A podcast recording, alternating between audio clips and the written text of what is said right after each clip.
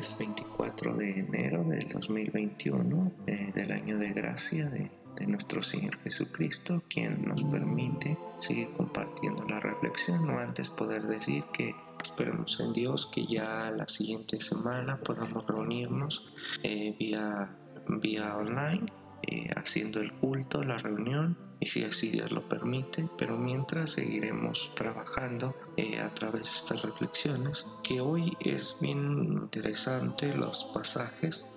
Uno de ellos es eh, Jonás, en el libro de Jonás 3, del 1 al 5, el Salmo 62, en Primera de Corintios 7, 29 al 31 y el Evangelio de Marcos del 1 al 14 al 20. Sigo invitando que, que los puedan leer puedan hacer esta reflexión juntos, juntas y agradeciendo a Dios siempre porque Él se sigue acordando de nosotros y podemos ver la recuperación de la hermana Mari, de Vero, de un servidor, cómo se ha ido recuperando Manuel, de todos nuestros hermanos y hermanas que hemos podido ver también esta, esta pronta ayuda a través de los tratamientos, a través de los cuidados y agradezco mucho a Dios por esto.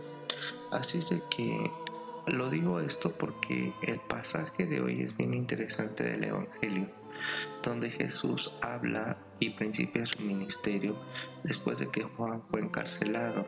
Y Jesús decía que el tiempo se había cumplido y el reino de Dios eh, se había acercado. Y él invitaba, arrepiéntase y crean en el Evangelio y hoy quiero poner eh, a la reflexión el arrepentimiento, el arrepentimiento de Dios. Dios puede arrepentirse, por eso es importante que pudiéramos leer las citas o es importante que la podamos leer, pero quiero partir primero con la narración del Evangelio. Eh, habla Jesús acerca del reino de Dios de las dos maneras o de dos maneras que trata en el fondo, pues eh, en ambos casos que ahorita voy a decir, habla precisamente de la conversión, del arrepentimiento. Juan por una parte, como les habíamos platicado, habla de esta rigidez, de esta fuerza, de su, de pensamiento de Juan, de su ideología o su misma doctrina.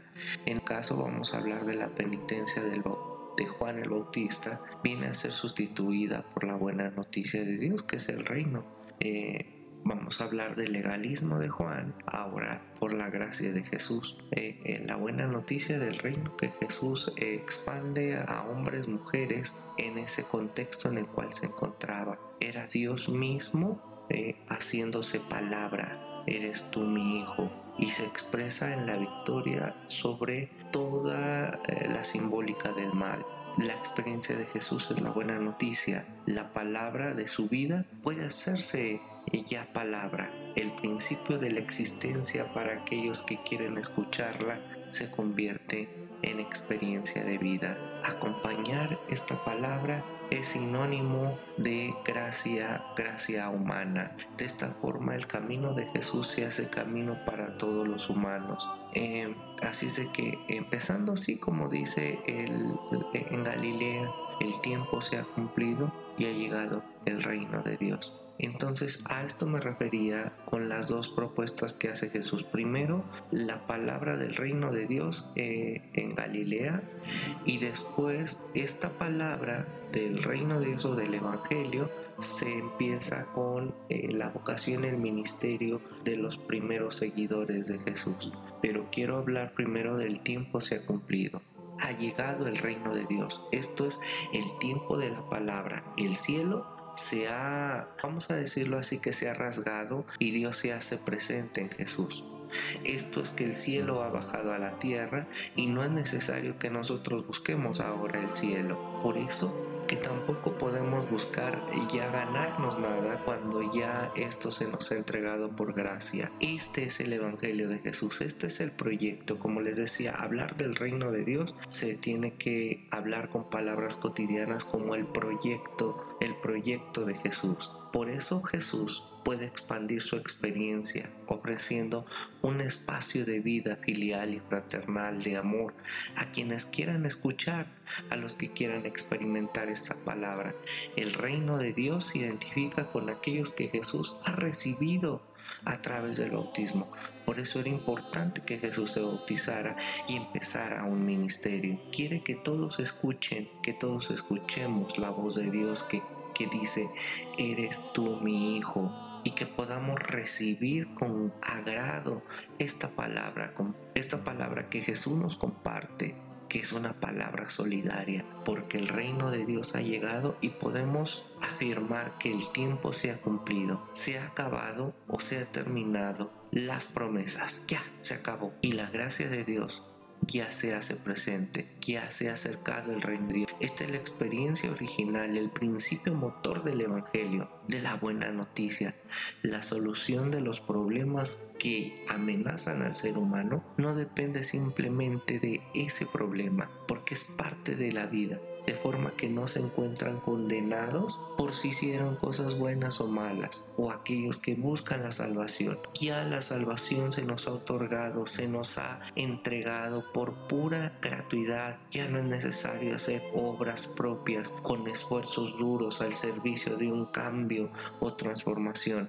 Ya no hay que hacer más porque este Jesús ya nos entregó por gracia este Evangelio una buena noticia donde dice ya no hagas más penitencia donde Dios nos dice, ya no te esfuerces más, yo ya hice todo lo que tenía que hacer para que tú disfrutaras. Dios existe y viene, está viniendo ya para ofrecer su reino y señorío, salvador para todos los hombres. Y quiero terminar nada más haciendo la referencia con las lecturas del Salmo y de, y, de, Jonás, porque ustedes también saben esta historia. Entonces Dios puede arrepentirse y quiero aclarar esto a lo que se refiere el, el arrepentimiento de Dios. Dios, hay dos formas también de entender el arrepentimiento y, y quiero, eh, quiero poner que casi todos nos hemos ido por un vocablo, eh, por un significado de eh, volverse a retornar. Esto es que pues si yo hice algo indebido, eh, me retorno o cambio esa forma de, pensar y entenderse. Así no es el arrepentimiento de Dios, no se trata solamente de, cambiar eh, el término usado aquí para arrepentirse o convertirse, es sentir pena y traer a compasión a consolar. Esto es que en cierta manera cuando uno se equivoca ya no nos vamos a arrepentir porque lo hecho hecho está, dice el dicho popular. Podamos movernos a compasión para que podamos movernos precisamente a consolar. Esto es que yo me pueda abrazar a través de esas situaciones adversas que he vivido y no a culparnos y a condenarnos. Eso ya, por favor. Recordemos que será, vamos a decir lo que es la condenación, eh, la ira de Dios era lo de Juan. Ahora en Jesús hay gracia, hay vida y plenitud. Esto es el cumplimiento de Dios y nos está llamando a misericordia, a arrepentir,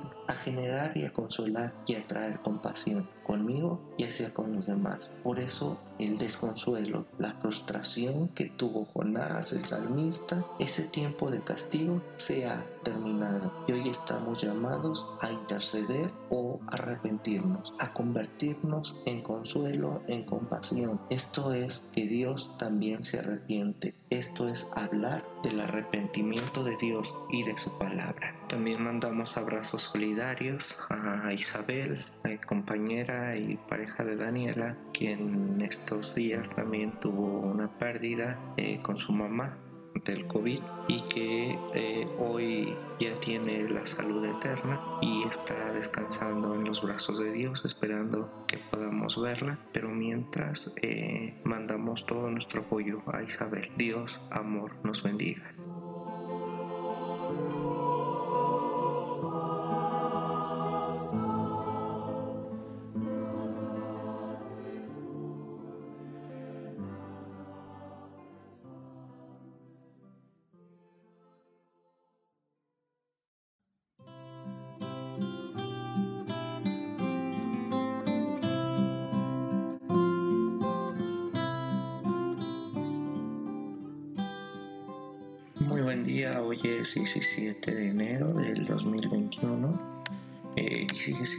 gran bendición para mí poder hacer esta reflexión juntamente con ustedes.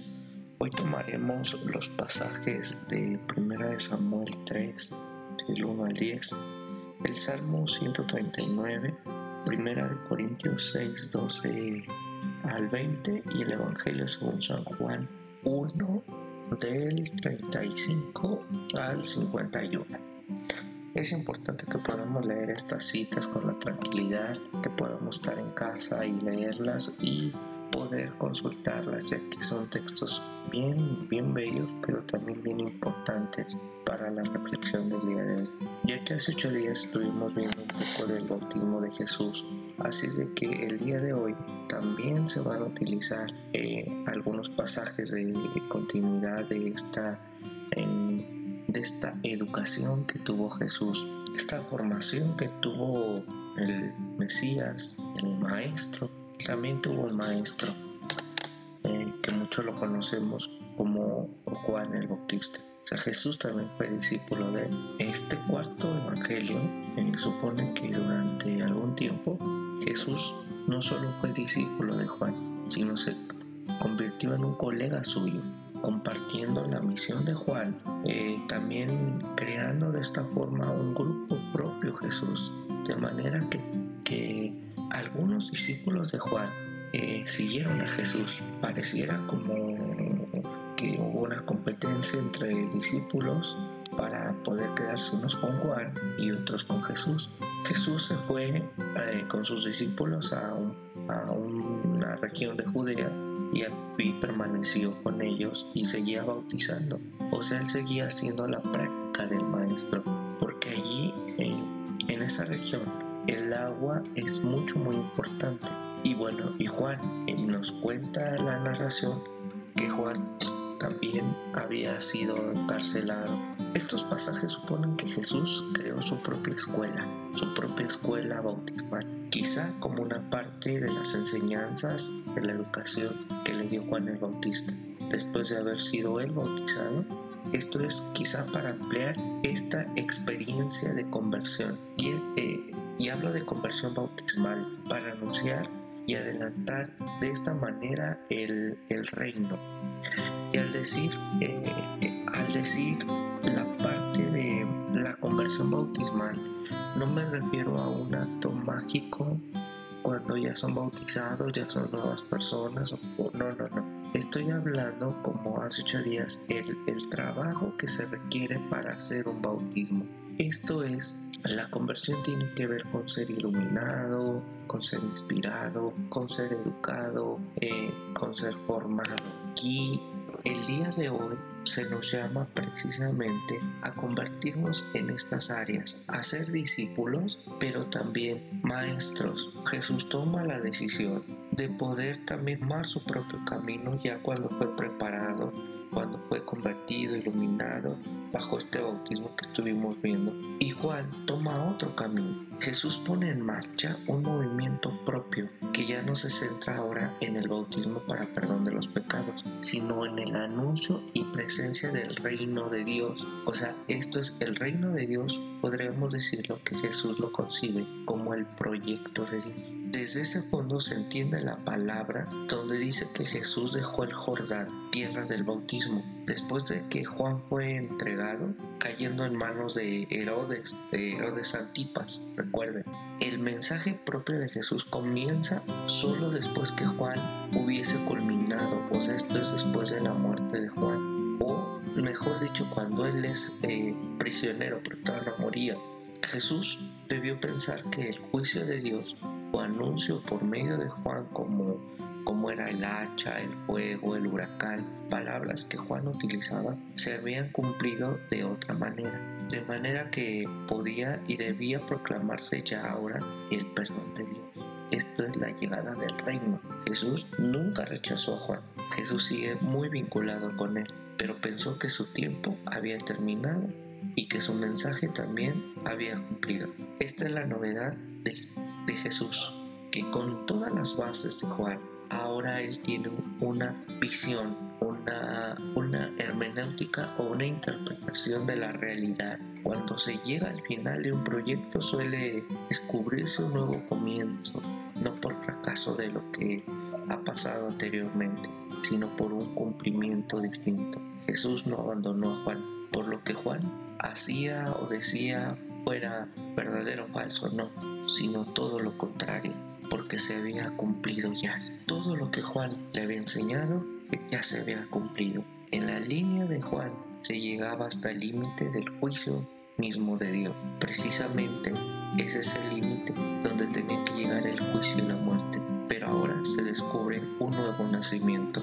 Uno de los mayores enigmas del Evangelio de Jesús es cómo pudo darse esta, esta inversión desde el mensaje del Bautista al de Jesús. Porque ahora el Evangelio, la predicación de Jesús, tiene que ver con una conducta del ser humano, ya no con el miedo de la aniquilación del juicio, sino ahora con un mundo de gracia esperada, sí, de regalos, de dones, de dádivas que este Evangelio de Jesús, esta predicación de Jesús nos ofrece. Esto es el hecho de que el sol salga para justos e injustos, para buenos y malos, para santos y pecadores, y que este sol se ponga en la tierra y que esté firme todavía y que se pueda mostrar como un signo de la bondad de Dios, que este sol hace brillar de manera que favorece a toda la humanidad y que estos medios como el sol, como la naturaleza misma, que esto más adelante le llamaremos la revelación general, o sea, todo cuanto existe es un signo de bondad de Dios a través del Evangelio de Jesús. El hecho de que en un momento como Juan lo predicaba, que se esperaba eh, eh, el fin del mundo como algo inminente y no haya sucedido, podría confirmar la certeza de que Dios es totalmente distinto. Él no es amenaza, Él es amor. Él es amor para la vida, como el hacha que se eleva contra el árbol y es cortado, ahora se siembra. Dios deja que la vida sea y que germine, que fluya y en él una posibilidad de un nuevo amanecer a pesar de todas las adversidades. Parece que Juan para muchos les gusta nuestros juicios, condenaciones, amenazas y por qué no decir hasta la muerte. Pero en el proyecto de Jesús hay una nueva propuesta, el cual empieza con instaurar el reino de Dios por medio de nosotros por medio de Él mismo a través de nosotros. Esto es entenderse una semilla que está siendo depositada, una nueva semilla que está siendo depositada en una tierra nueva. Hoy se nos da este llamado de que somos nosotros una tierra nueva y que se nos está depositando una semilla nueva que es el Evangelio de Jesús. Ya no el Evangelio de Juan. Ya para muchos esto fue nuestro maestro, como Juan predicaba, mirar, condenar. Ahora se nos dice mirar, amar. Dios, amor,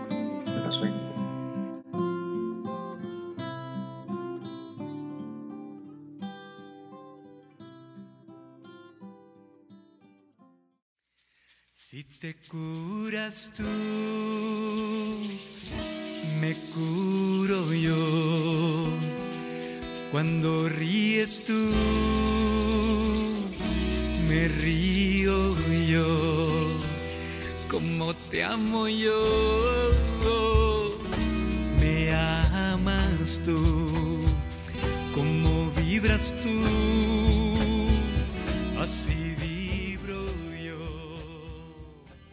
buen día, hoy es 10 eh, de enero del año 2021 y para mí es una gran bendición poder compartir esta reflexión, no antes eh, poder comunicar eh, que estamos confiando en Dios y seguimos orando por la vida de Manuel, nuestro hermano en fe, que en este momento sigue internado en la clínica 8 del Seguro Social y esperamos en Dios su pronta recuperación, que el Dios de la vida siga acompañándolo en este momento y recordando que en nuestra vida comunitaria estamos llamados a ser también con Manuel uno en él.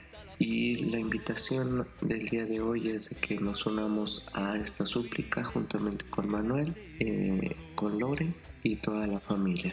Nuestros textos que hoy nos vamos a estar apoyando se encuentran en Génesis 1, 15, Salmo 29, Hechos 19, del 1 al 7 y el Evangelio de Marcos del 1 al 4, del 4 al 11. Hoy estaremos hablando de nuestro propio bautismo y lo que hoy quiero, con lo que quiero empezar es por qué muchos eh, dejan de bautizarse.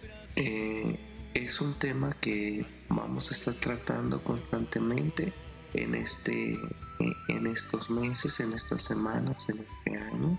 Y me surgen a mí varias preguntas, porque muchos, pues sí, muchos hermanos, muchas hermanas hoy dejan de bautizarse, como les decía, o cómo deberían bautizarse el día de hoy bajo el contexto. Algunos echan la culpa a la gente, a, a las comunidades, por el tema de que, pues si la iglesia es de cierta manera o es de otra, pero quiero decirles que el tema no es la gente, sino el útero de la nueva vida. Y hablo del lugar y camino donde se trae el nacimiento y comunión humana de todos los hombres. O sea, esto es lo que muchos lugares están haciendo con el bautismo. Porque el problema de fondo es si la iglesia ofrece una respuesta actual al bautismo de Jesús. Esto es si el bautismo, el bautismo, eh, el baptos, como dice en griego, lugar donde la vida de Dios germina, es donde el bautismo es el espacio de amor para crecer en perdón, en comunión y fraternidad. Se puede decir que hoy es la casa principal de la iglesia, es el bautismo. Así que el, el ministro al oficiar un bautismo eh, tiene que ofrecer eh, la vida, una vida que nace, donde no hay jerarquías, como muchos han querido trazar. Esto tiene que ver más tarde para eh, involucrarnos en la Eucaristía, en, en toda la actividad eclesial, en toda la actividad de servicio y ministerios. Si el bautismo es lo primero, ya sea bautizando a niños o adultos, o, el o como sacramento, no tiene sentido creer en jerarquías o ser exclusivas para un grupo determinado. Así de que podemos decir con este Evangelio que es importante podernos mirar como Jesús escuchó también. Tú eres mi Hijo amado, en ti me he complacido. Escuchar esa voz interior, Jesús sabe que Dios se le ha manifestado como un padre, como una madre lleno de bondad y de verdad, y que le está constituyendo como hijo, un gesto de una nueva creación, de manera que podemos verlo desde entonces como algo que está renaciendo. Jesús sabía y supo en ese momento que era el principio de la vida humana, la voz del Padre que le instaura como hijo. Jesús supo así que Dios le llamaba y le decía, tú eres a quien amo. Pero quiero decir algo y compartir. La primera voz no fue yo soy tu Dios, yo soy Yahvé, yo soy... No, sino tú eres. Esto es nosotros, todos. Cada uno de los hombres y mujeres somos tú de Dios. Somos porque Dios nos ama. Somos ese nosotros de Dios. En Él nacemos y somos en Él. En el origen de la vida no está el yo soy, que es muy importante en otro momento citarlo, pero en el bautismo no. Ni la voz de un hombre angustiado pidiendo ayuda de Dios a los dioses. Esto es, tú eres mi hijo amado, tú y la respuesta de es la de cada persona, la tuya y la mía, y es aquí estoy para ser en ti y con todos los hombres hermanos en este bautismo. Hay otra palabra y es la experiencia del bautismo al escuchar y decirnos nosotros somos. En esa línea eh, quiero decir que el primer símbolo de la iglesia es el bautismo. Es bien importante esto, el lugar, el rito en que las personas nacemos a la vida en común. Esto es lo que representa realmente el bautismo, pertenecer a una familia. No importa en qué tradición o en qué iglesia tú te hayas bautizado, no importa si te bautizaste como niño o como adulto. El bautismo en Cristo no es un simple hijo de Dios, sino la de un hermano amigo de todas las personas, de la vida misma, de la humanidad. Muchas veces se ha discutido sobre las palabras del bautismo, pero en sí mismo ese es el tema, es un tema secundario. Si es un eh, eh, si es por aspersión, si es por inmersión, bueno, ya luego platicaremos de eso. Lo importante aquí, más que las fórmulas, ¿sí? tiene que ver con la realidad del bautismo. Y esta realidad por medio de Jesús se atreve, se atreve a ofrecernos a todos un hogar, un hogar de vida, en familia, en justicia, en solidaridad, en igualdad, en justicia y amor. Dios amor nos bendiga. Con mamá inspirarme en los versos, gracias a los dos. Con mamá inspirarme en los versos, gracias a.